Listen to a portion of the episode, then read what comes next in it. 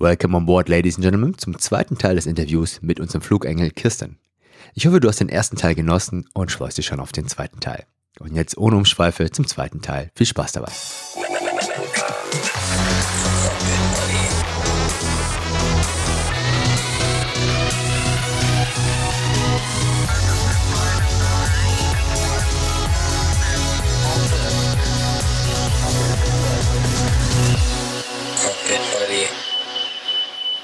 Sorry, wo waren wir stehen geblieben? Bei Streckenerfahrungsflügen. ja, genau, Streckenerfahrungsflügen. Genau, genau, so nennt sich das, wenn wir mitfliegen müssen.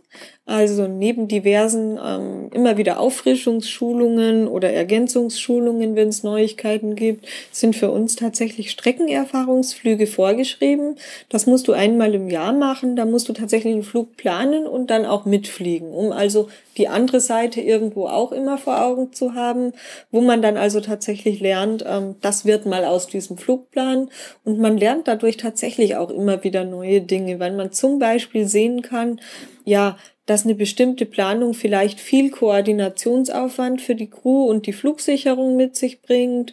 Oder aber man sieht tatsächlich, wie sieht denn das Wetter, wenn es so und so vorhergesagt ist, dann in Live von oben aus. Gerade auch im Hinblick auf Wind beispielsweise. Ähm, man sieht einfach, ist für eine Crew etwas leicht oder schwierig, wenn man etwas entsprechend plant. Und man gewinnt natürlich auch irgendwo eine gewisse Erfahrung und eine andere Perspektive. Cool. Warst schon mal bei deinem Mann dabei? Ja, selbstverständlich. Also es ist so, dass mein Mann ja auch fliegt und ähm, der ist eine ganz lange Zeit 747 geflogen, also Langstrecke und da war ich tatsächlich auch so einmal im Monat haben wir es versucht einzurichten, dass ich mitfliege. Und das ist auch super interessant, weil das war für ihn spannend, weil er gesehen hat, welche Perspektive ich dann darauf habe, so rein planerisch. Ähm, und auf der anderen Seite habe ich gesehen, was macht ein Pilot denn dann aus etwas, was er da in die Hand bekommt als Flugplan. Und das ist immer sehr interessant. Wir unterhalten uns dann tatsächlich auch viel drüber. Da gibt es einen Austausch und er fragt dann auch schon mal, ey, warum ist denn das so und so geplant? Und möglicherweise gibt es eine ganz einfache einfache Antwort, dass das zum Beispiel irgendwie so vorgegeben ist von der Route her, dass also die Behörden einem nur diese eine Route genehmigt haben und ah, und da wurden wir durch Wetter geplant und wieso habt ihr das nicht umplant? Hm, wir haben leider keine Alternative gehabt. Das kann schon die Antwort sein. Okay. Wow.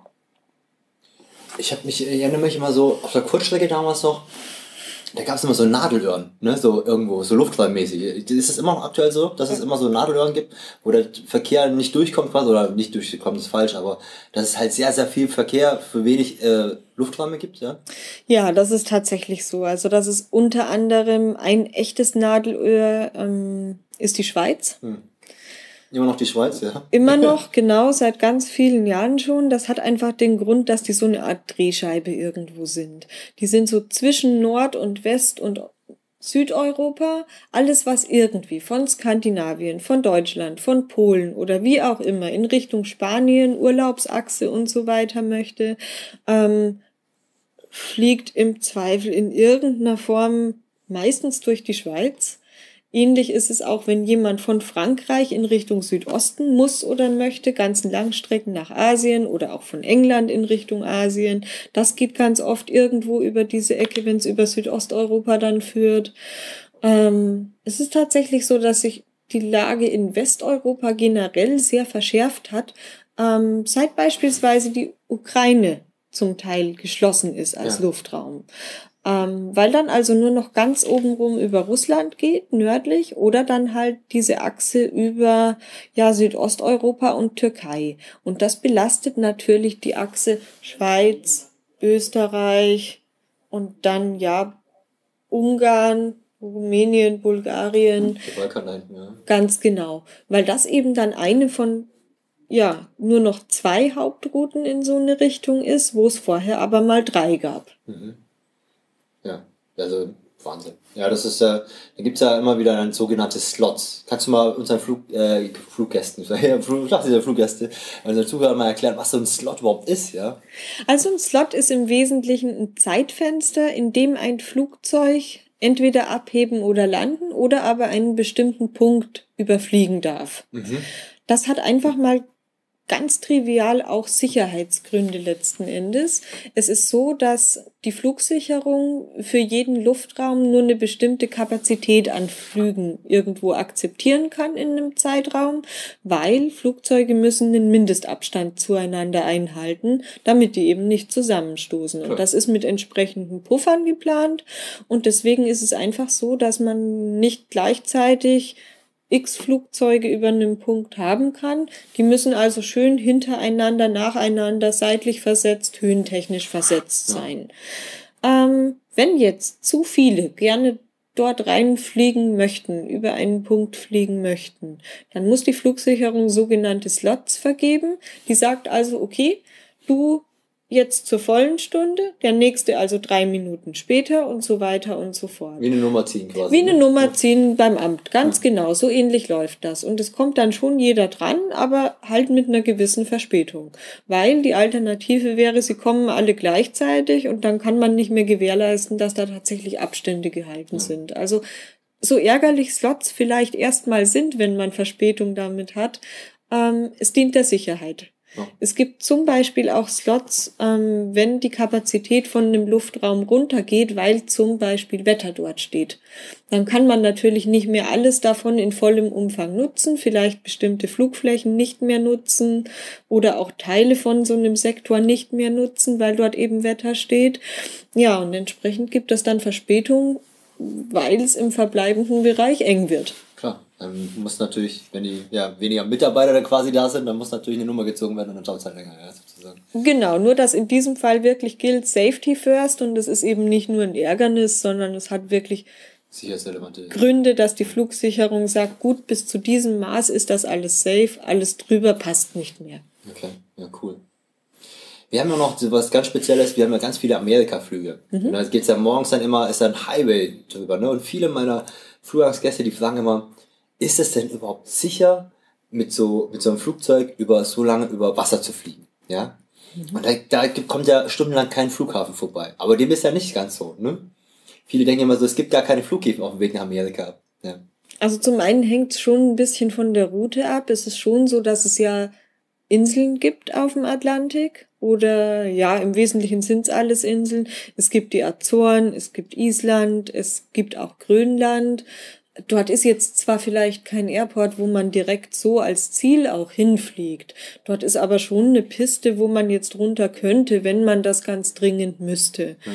Und was auch noch dazu kommt, ähm, so ein Flugzeug fällt ja auch, selbst wenn jetzt ein Motor beispielsweise ausgeht, nicht vom Himmel. Man hat dann schon noch eine Zeit, wie lang man damit so noch weiterfliegen kann. Und es gibt eigentlich immer die Möglichkeit, entweder ist man schon so fast in Richtung Kanada oder USA und kann so eine halbe Stunde noch weiterfliegen, kann dann dort an der Küste direkt landen oder man kann zu einem davon en route weiter oder umdrehen oder aber man ist sowieso erst kurz auf dem Wasser und kann zurück nach Irland, nach Schottland beispielsweise. Ähm, ist tatsächlich auch Teil unserer Planung, insbesondere für Zweistrahler, also für Flugzeuge mit nur zwei Triebwerken. Die ähm, sogenannte ETOPS-Geschichte. Die ne? sogenannte ne? ETOPS-Flugplanung, ganz genau. Ähm, man kann das bezeichnen als Engines Turn or Passengers Swim. Stimmt natürlich nicht. ja, okay. Es steht für Extended Twin Engine Operations und sagt also aus, dass man auch mit zwei Strahlern eine bestimmte Zeit von einem Flughafen entfernt sein darf, wenn man bestimmte Planungsparameter berücksichtigt. Mhm. Dort ähm, spielt ganz, ganz viel mit rein. Das geht bei der Wartung los. Es gibt also spezielle ETOPS-Checks. Es geht schon bei der Konstruktion des Flugzeugs auch los. Du musst also viele Systeme redundant an Bord haben. Es geht natürlich bei der Planung weiter. Also wir entwickeln dafür nochmal ein eigenes Szenario, berechnen also Diversion, Ausweichdistanzen, en-route, wenn man auf dem Wasser ist, wo kommt man dann eben noch hin. Ähm, welche Plätze kann man da nutzen? Da gucken wir uns auch nochmal genau an, wie ist Wetter, sind die nutzbar für uns, sind die anflugbar, wenn wir sie brauchen. Ja.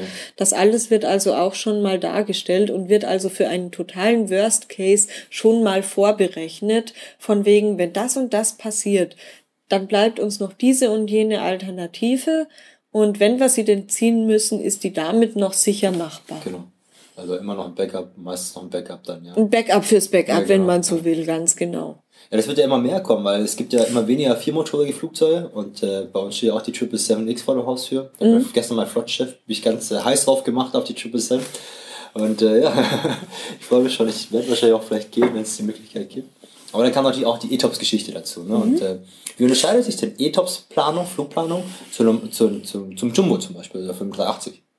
Also das hat tatsächlich mit den Triebwerken, mit der Zahl der Triebwerke zu tun. Man hat ja früher für die Langstrecken eigentlich immer drei- oder viermotorige Flugzeuge eingesetzt ähm, und wollte dann aus Effizienzgründen zum Spritsparen sukzessive immer mehr auf zweimotorige gehen.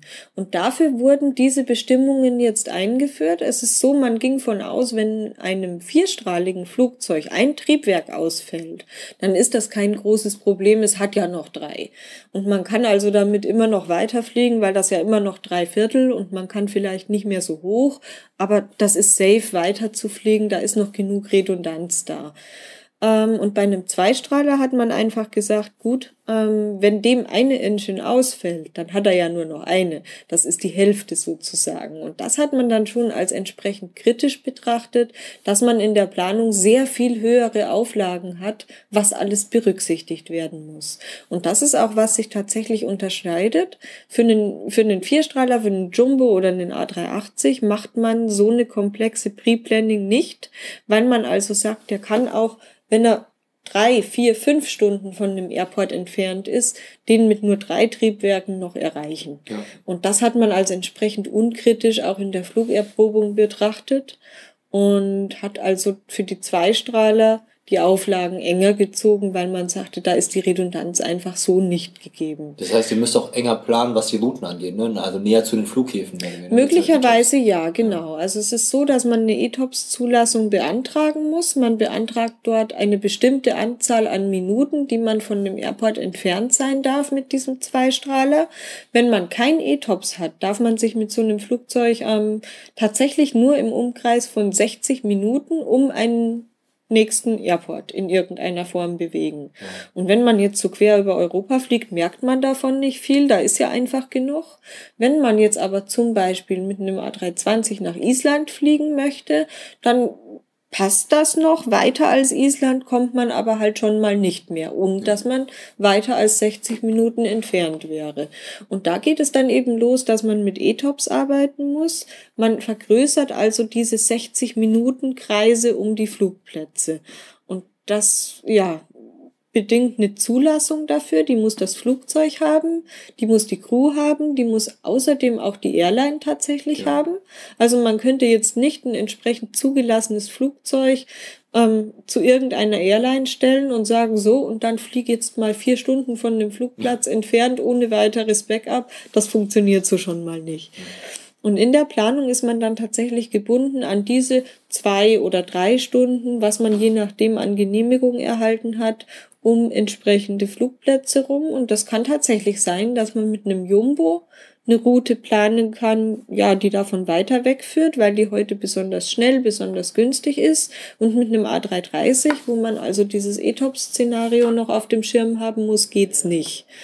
Und das kommt besonders zu tragen, weil die Plätze, die man eben in dem Ausweichszenario heranzieht für diesen zweistrahligen Flugzeugtyp, ähm, die überprüfen wir auch wiederum auf Wetter. Klar. Und wer hätte es gedacht, man hat dort entsprechend höhere Margen noch eingeführt. Also wir dürfen nicht sagen, okay, perfektes Wetter, ähm, und nur mal temporär ein bisschen schlechter.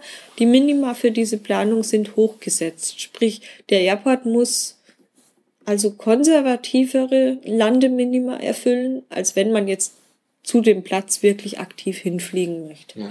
Also auch da wieder Netz und doppelter Boden. Und wenn ein Platz dann dafür nicht nutzbar ist, dann hat man möglicherweise schon wieder Routeneinschränkungen. Also schon krass, wie viele Sicherheitsnetze wir haben ne, in der Fliegerei. Das ist also auch gerade bei der Planung merke ich, dass ihr da auch nochmal, nochmal, nochmal und ja, das ist ja unglaublich auch bei der Technik. Immer, immer doppelt, doppelt abgesichert meistens. Ja. Richtig, ganz genau. Und das ist natürlich alles immer unter dem Aspekt zu sehen, man plant nicht unbedingt das Billigste, das Schnellste. Man hat natürlich immer irgendwo die Sicherheit im Blick. Und natürlich kostet Flugsicherheit irgendwo Geld. Aber wenn man es nicht beachtet, kostet das noch sehr viel mehr. Das stimmt, ja. So sehen wir es auch als Piloten. Ja.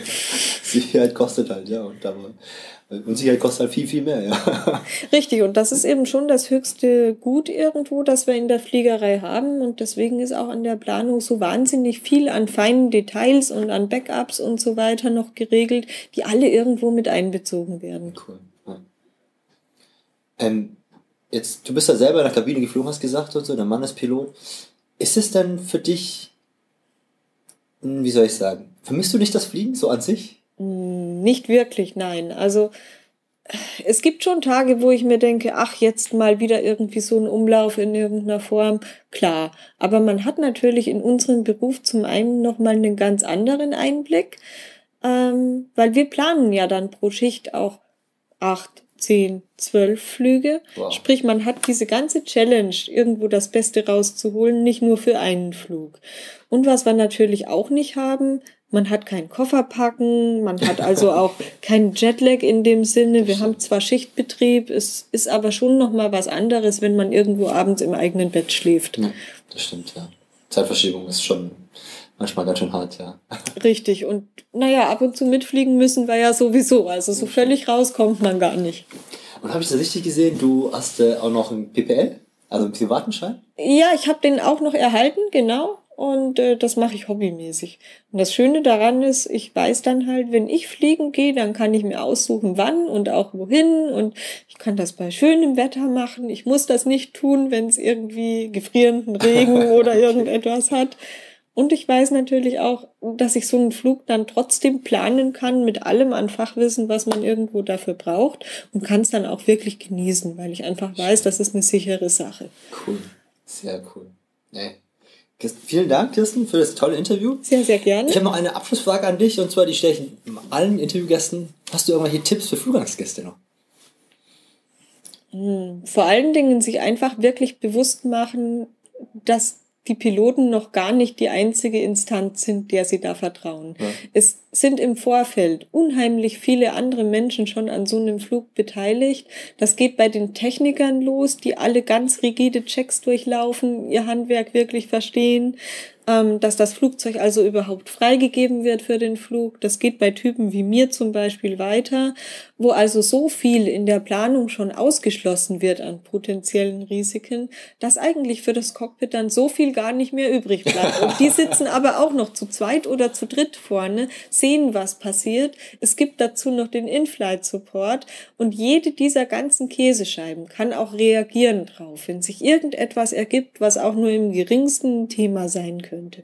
Und wenn man das alles weiß, wie viel Vorplanung schon drinsteckt, dass man also alles an Risiken, was man irgendwo sehen kann, sowieso schon im Vorweg irgendwo ja, ausschließt, umplant, wegplant, mit Plan B, C und D versieht.